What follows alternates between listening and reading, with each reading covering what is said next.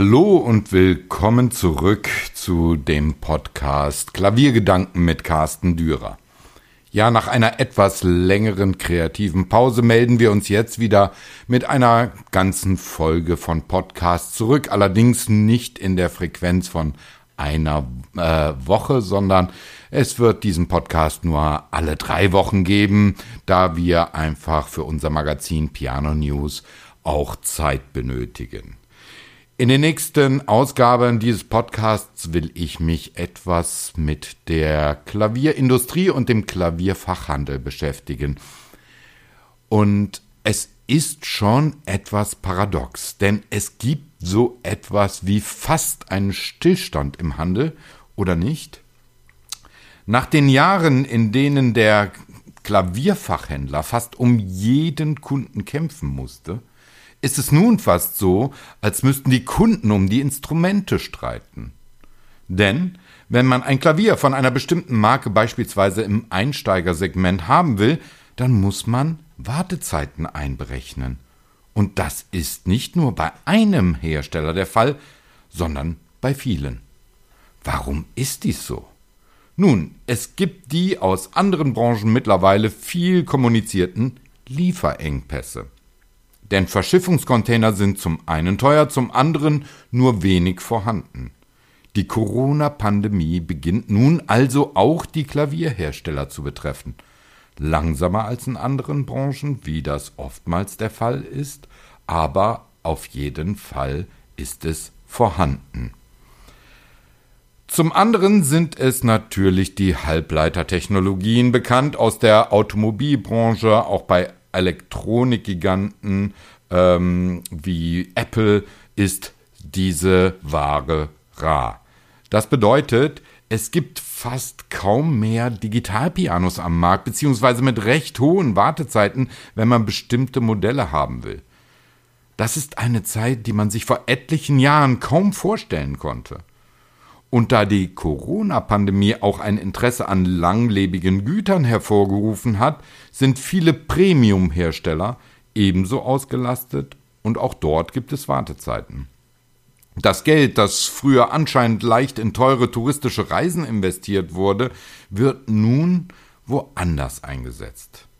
Das ist gut für das Klavier, aber letztendlich schlecht für das Geschäft, denn meistens sind die Kunden, die erstmals ein Instrument kaufen wollen, auch ungeduldig und können ihr Geld auch in andere Güter stecken. Das ist die Gefahr. Zum anderen fehlt einigen Klavierhändlern aber auch der Sinn für die veränderten Zeiten.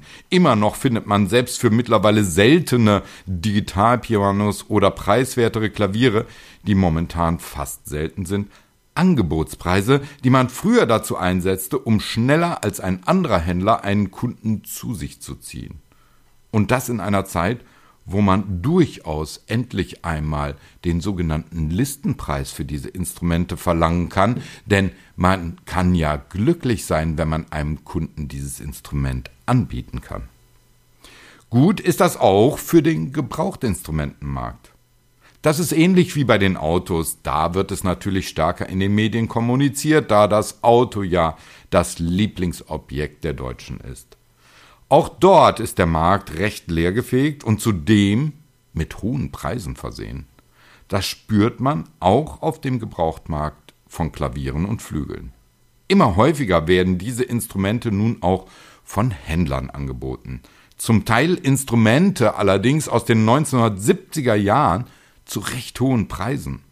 So gibt es Händler, die bieten Kleinklaviere von Herstellern, die es schon seit Beginn der 1980er Jahre gar nicht mehr gibt, für fast 3000 Euro an, auch wenn diese Klaviere schon über 50 Jahre alt sind. Es ist wirklich eine verrückte Zeit. Nun kommt aber noch ein anderes Moment hinzu. Die Klavierindustrie ist abhängig von sogenannten Halbfertigprodukten, wie fast alle Hersteller von komplexeren Waren. So sind beispielsweise die Klaviaturen, die Mechaniken, die Saiten und so weiter hinzugekauft und werden dann vom Hersteller verarbeitet. Doch auch da gibt es nun Engpässe, wenn man sich, wie es doch noch etliche Hersteller tun, von Lieferanten in Deutschland bedienen lassen will.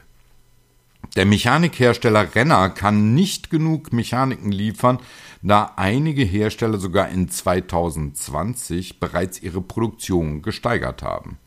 So auch der Besitzer dieses Unternehmens, der berühmte Klavierhersteller Steinway Sons. Dass er, dieses Steinway Sons, natürlich zuerst beliefert wird, versteht sich von selbst als Besitzerunternehmen. Andere müssen warten, zum Teil viele Wochen lang, bis sie beliefert werden können. Das Ergebnis? Wieder kann der Hersteller seine Produkte nicht fertigstellen und in den Handel bringen.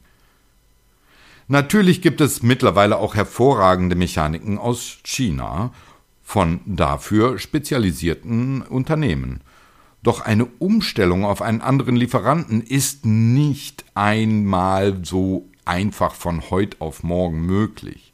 Zudem ist die Klavierhändlerwelt immer noch sehr skeptisch gegenüber Produkten oder Halbfertigprodukten aus Asien, auch wenn sie oftmals selbst ganze Instrumente aus China im eigenen Sortiment führen. Aber wenn dann ein deutscher Hersteller plötzlich andere Mechaniken aus Asien einbauen würde, scheint dies eine Art von Betrug zu sein, auch wenn der Hersteller vielleicht damit ganz offen umgeht.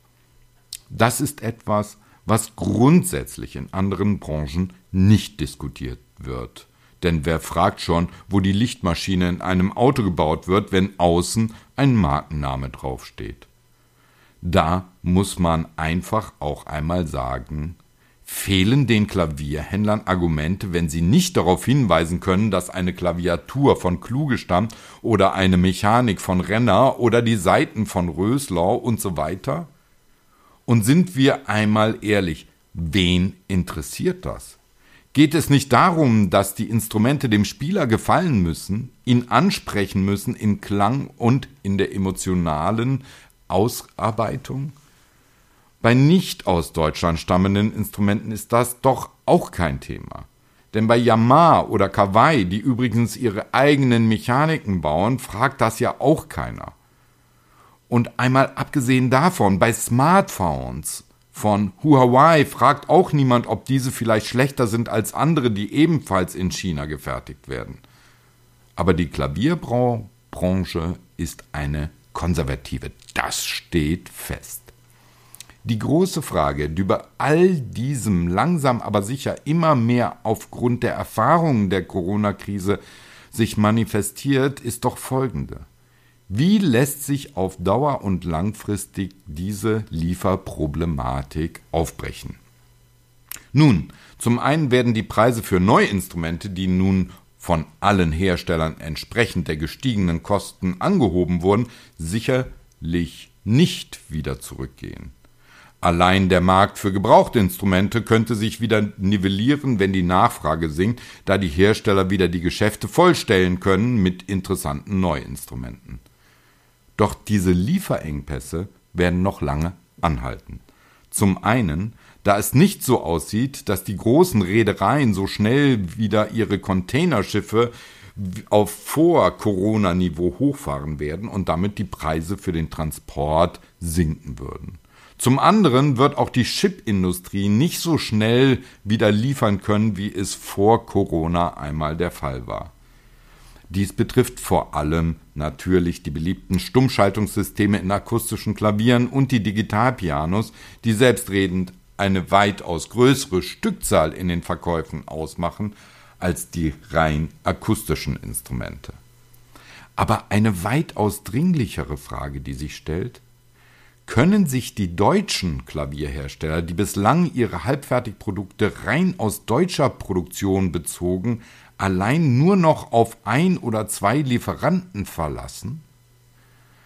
Immerhin hat man bisher immer damit punkten können, dass ein Instrument komplett made in Germany war. Aber muss man nicht einen Plan B erarbeiten, um eine mögliche Lieferverzögerung auszuschalten, die letztendlich auch einen Stillstand in der Fertigung der gesamten Instrumente bedeuten könnte? Vor vielen Jahren gab es noch zwei bis drei Mechaniklieferanten. Auch bei den Klaviaturen gab es mehrere Anbieter in Deutschland. Nun ist man nur noch auf jeweils einen Lieferanten angewiesen. Muss man in solch einer Situation nicht zwangsläufig ins Ausland schauen, ob es dort Lieferanten gibt, die einem das Leben erleichtern können? Und macht es noch Sinn, sich darauf zu versteifen, dass jedes Teil eines Instruments aus Deutschland stammt?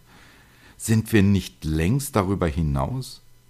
Denn letztendlich erhält man auch auf die Instrumente aus anderen Ländern dieselbe Garantie, wenn man sie in Deutschland kauft, wie auf die Instrumente aus Deutschland.